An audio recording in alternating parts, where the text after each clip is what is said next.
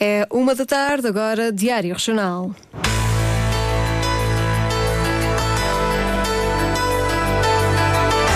Antena 1 Madeira. Informação. Há ainda diferenças entre homens e mulheres no Conselho de Câmara de Lobos, o segundo da Madeira, em termos de violência doméstica. Há falta de militares no Exército. Num espaço de um ano, são menos 50 as pessoas que se encontram ao serviço. Está a ser feito na Madeira um estudo que, pela primeira vez, vai analisar os impactos do aumento dos turistas junto da população local. Diário Regional da Uma da Tarde, edição da jornalista Lília Mata, controle técnico de Paulo Fernandes.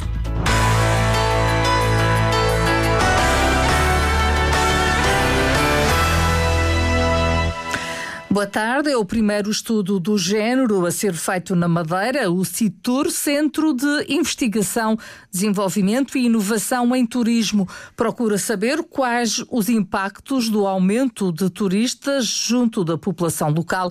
Para isso está em circulação um inquérito cujas conclusões resultarão na sugestão de medidas às autoridades do setor turístico, como revela a Antena Madeira Mara Franco, a coordenadora do estudo vamos conseguir responder uh, se realmente uh, existe uh, algum tipo de coivagem ou não, se os madeirenses estão ou não satisfeitos com o aumento deste, deste fluxo turístico. O estudo serve mesmo para isso, para, para analisar e para depois tirarmos, retirarmos conclusões Uh, e conclusões essas que podem mesmo ser utilizadas pelos, uh, pelas autoridades uh, governamentais e locais e autoridades que, que têm na sua ação, o, na sua esfera de, de, de decisão, o setor do turismo e que podem e que estes dados realmente podem ajudar nessa tomada de decisão. O CITUR é um centro de investigação nacional apoiado pela Fundação para a Ciência e Tecnologia, que tem um polo na Universidade da Madeira. Mara Franco dá alguns exemplos das questões que estão a ser colocadas aos residentes na região são vários tipos de perguntas da esfera económica, eh, da esfera, por exemplo, mesmo do seu dia a dia, da vivência das pessoas. Há uma específica, por exemplo, sobre o aumento da, da lotação dos transportes públicos, sobre o aumento de circulação de viaturas automóveis nas. Uh, nas estradas, por exemplo, sobre a pressão em alguns pontos turísticos uh, mais visitados, as levadas, os miradores.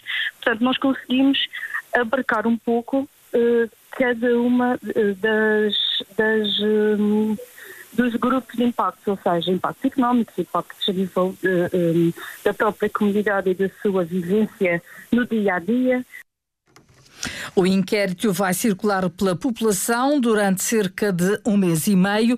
A ideia é obter amostras significativas de todos os conselhos. Nós estamos a fazer uma estratificação por, uh, por conselho, ok? No geral, no, no, no, âmbito geral, à volta de 350 a 400, 400 respostas já é representativo, mas nós queremos ir mais além e queremos uma representatividade por, uh, da amostra por conselho. E aí sim nós temos que analisar, fazer a estratificação da amostra por, eh, por conselho e teremos de, de, de, ir verificando e se calhar ter que fazer o forcing nos conselhos onde temos, onde, onde temos muitas respostas.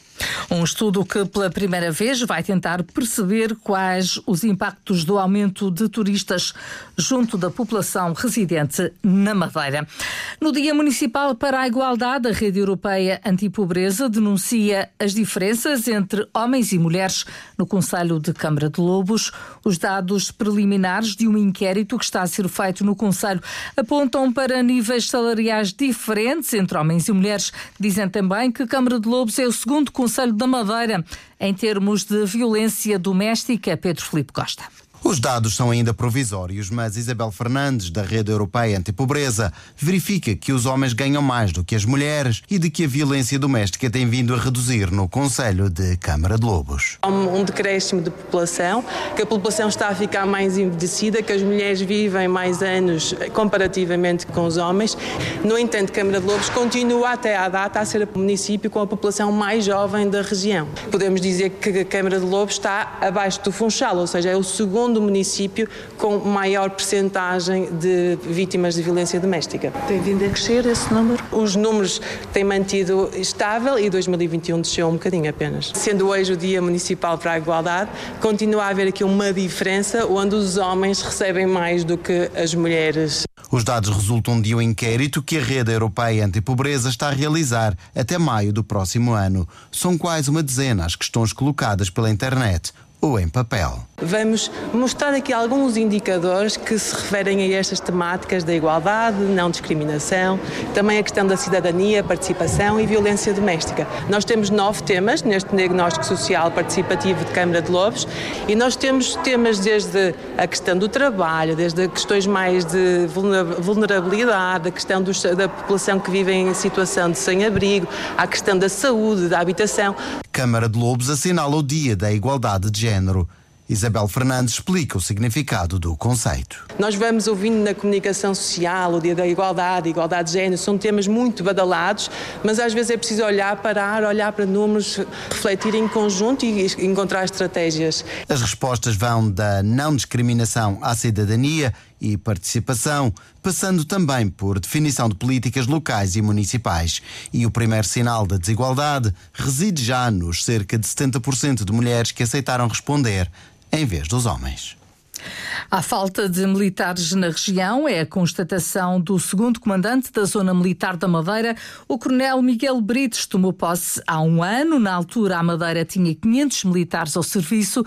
Atualmente tem 450. Hoje assinala-se o Dia do Exército. O jornalista Marco António Souza acompanhou amanhã na unidade de apoio da Zona Militar da Madeira.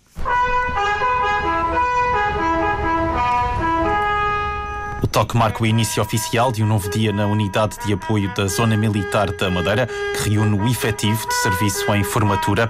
Militares que são cada vez menos, confessa o Coronel Miguel Brito, segundo comandante da Zona Militar da Madeira. Nós há um ano éramos 500 Hoje somos 450. Uma uh, situação que nós temos que ultrapassar é esta falta de recursos humanos. E, e esse é talvez um dos principais desafios que o Exército tem: superar uh, a falta de recursos humanos, ao mesmo tempo que está a conduzir um processo de, moder de modernização dos seus equipamentos, dos seus sistemas de armas e, ao mesmo tempo, diariamente, todos os dias, cumpre as suas missões. No dia do Exército, o Sargento Ajudante Vasconcelos partilha a missão realizada durante sete meses em Moçambique. Foi nomeado para o cargo de Logistics uh, eh, NCO Transportes. Tinha como tarefas principais a gestão uh, e coordenação da frota da, da UTM uh, eh, de Moçambique. Para além disso, era o elemento responsável pela distribuição do, do armamento e equipamento ao contingente do Exército Português. Já o cabo adjunto Marques esteve no Afeganistão durante cinco meses. É uma realidade bastante diferente. Vemos coisas que não estamos habituados a ver no dia a dia. No início é um pedacinho estranho, as crianças pedem água, temos vários tipos de acontecimentos que tentamos lidar da melhor forma. E no Afeganistão, a missão era estar em vigilância de forma contínua. Nós ficávamos numa torre, a nossa missão era montar vigilância na torre. Nós observávamos, escutávamos todos os pormenores que nós achássemos que era relevante.